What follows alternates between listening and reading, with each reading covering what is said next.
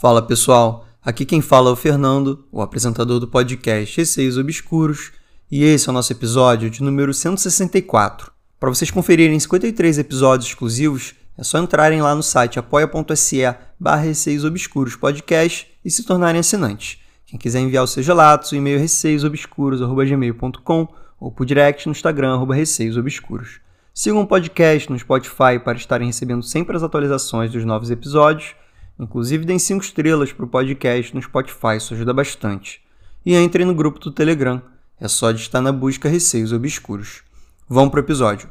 História 1 Casa Fabulosa, parte 1. Foi enviado pelo Fabrício por e-mail. Primeiramente, peço a liberdade de todos para contar o meu relato. Independente das religiões presentes, procuro respeitar todas para não causar discórdia no grupo. Eu sou evangélico, não lembro de todas as manifestações do período, pois envolvem muitas famílias e dezenas de pessoas. Vou expor somente o que eu vi. Era por volta de 2011. Acabamos perdendo nosso apartamento recentemente por falta de pagamento do meu pai, do qual se separou da minha mãe. Depois de muita procura, encontramos uma casa para alugar em um bairro que não conhecíamos. Até então, não sabíamos nada da casa, nem ao menos os donos. Literalmente faltava uma semana para desocuparmos o nosso apartamento, quando passando por essa determinada casa, o senhor que a cuidava para o proprietário chamou a minha mãe e ofereceu a casa. A casa era fabulosa. Nunca estive em uma casa tão linda. Dois andares e o preço super barato. Como todo início de filme era mil maravilhas. Só pontos positivos. A paz reinava. Após alguns meses nessa casa, começamos a notar algumas particularidades. Quase toda a comida que fazíamos, em pouco, enchia de varejeira, larvas de mosca. Até então acreditávamos que fosse falta de cuidado ou armazenamento. O que mais incomodava era a sensação que em todo momento alguém estava à espreita. Como estava tudo mil maravilhas, ninguém comentava. Tratávamos como algo natural. Eu lembro que em uma ocasião tive que ficar sozinho. Era uma noite. Todos os meus familiares saíram e eu fiquei só. Lembro da sensação de horror que me veio, um medo que não sei explicar. Só sabia que eu tinha que sair da casa. Em todo momento sentia vultos, como se não bastasse, comecei a escutar passos subindo a escada e descendo da escada em caracol que tinha na casa. Eu tinha por volta dos 15 anos nessa época. Eu tomei uma atitude de homem. Com todas as forças que me restavam, corri para a rua, cagado de medo. Pois bem, meses após esse fato, tivemos que mudar novamente. O proprietário dessa casa bonita pediu o imóvel, mas cedeu uma outra casa para ficarmos. Essa já era o oposto da anterior. Casa extremamente pequena, feinha, tadinha, toda mal cuidada. Essa casa ficava em um pequeno prédio, todo mal cuidado, tadinho, mas aceitamos. Não tinha nada que poderia ser feito. Nesse prédio morava eu, com a minha família, e mais quatro famílias, cada uma ocupando uma casa. Ah tá, havia esquecido. Morava eu, minha mãe, minha avó e três irmãos. Nos alojamos ali, conhecemos o restante dos vizinhos e nos tornamos, em pouco tempo, uma grande família.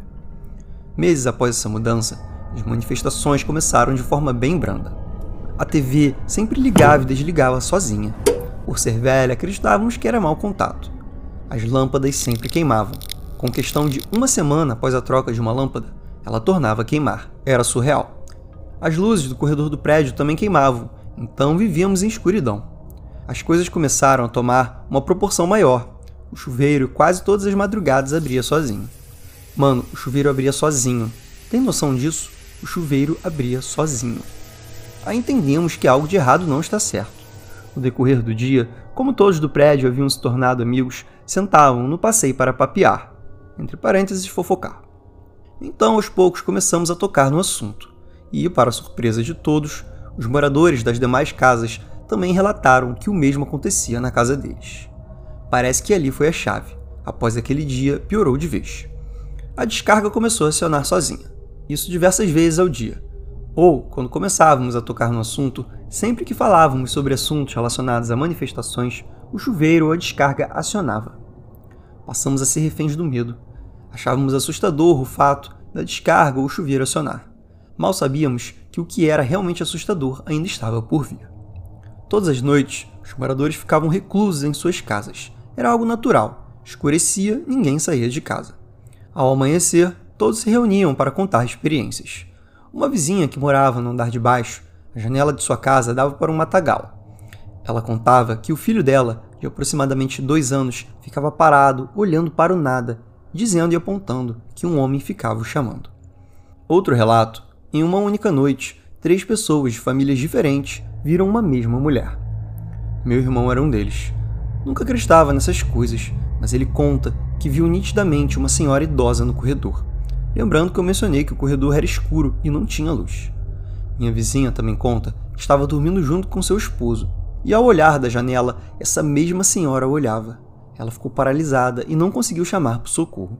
Por último, minha tia, que passava uma temporada em minha casa, conta que viu a mesma senhora observando. Ela era uma senhora que se vestia de branco e segurava uma bandeja na mão. Uma certa vez, estávamos todos deitados, já prontos para dormir. Estávamos todos no mesmo quarto, uns para o chão amontoados na cama, mas juntos, com medo da incerteza do que estava por vir. Então começamos a escutar passos na varanda, como se fosse uma pessoa de salto e pulando com uma perna só. Ninguém quis olhar o que era, e quando amanheceu, tinha uma boneca, dessas bem grandes, e um par de salto alto jogado na varanda. Coincidência? Não estou dizendo que a boneca usou o salto, mas escutamos o barulho de salto alto, um pé somente, e a boneca faltava uma perna. Os vidros da janela todos começaram a quebrar. Toda manhã tinham que catar cacos, não escutávamos barulho só os estilhaços no chão. Uma de nossas vizinhas acabou se mudando. O esposo trabalhava à noite e ela ficava sozinha em casa. Ela contou a uma pessoa próxima a ela que via todas as noites pessoas em frente à sua porta. Um outro vizinho conta que viu uma mulher muito bonita passando por sua janela. Quando ele correu para ver quem era, já tinha sumido. Mas ele fala que a visagem da mulher só tinha corpo da cintura para cima. Tenho que sair, tenho compromisso, mas vou fazer a parte 2. Vão lendo aí. Fabrício, obrigado aí pelo envio. É, eu vou contar aí depois a parte 2 que o Fabrício enviou. E pela quantidade de pessoas que viram experiências diferentes, né? Tanto coisas sonando sozinhas, como o mesmo espírito. A gente pode considerar essa experiência compartilhada aí, né? É difícil dizer que não foi nada ou uma histeria coletiva. Foi realmente alguma coisa bem bizarra aí que assolava esse prédio aí em que você morou. E eu achei bem bizarra também essa parte aí da boneca. E eu vou esperar aqui a parte 2 para entender melhor aí o que aconteceu. E agora vamos para a história 2. A morte me persegue, enviado pelo D'Angelo por e-mail. Oi, Fernando. Eu sou o D'Angelo. Eu queria relatar algo que eu tenho sobre a minha sensibilidade ao sobrenatural. Eu sinto a morte das pessoas. Sei que isso parece estranho de mencionar, mas eu sempre fui sensitivo ao sobrenatural desde pequeno. Desde não me sentir bem em lugares estranhos a ter uma premonição. Contextualização. Meus pais são separados desde o começo de 2020 antes da pandemia. Então, eu moro com a minha mãe e minha avó materna. No primeiro caso que isso ocorreu foi após o lockdown. Eu e minha mãe estávamos curtindo a praia num dia de sol e tomando banho de mar. As praias daqui são muito amplas, fazendo você andar bastante até chegar na água. Eu estava indo para a água e de repente eu tive um sentimento ruim. Eu senti como se alguém fosse morrer e eu pensei por um momento que fosse eu ou minha mãe. Porém, um dia foi tranquilo. Quando chegamos em casa, minha avó se vira e fala: Me ligaram quase agora e disseram que Fulano, meu irmão, morreu.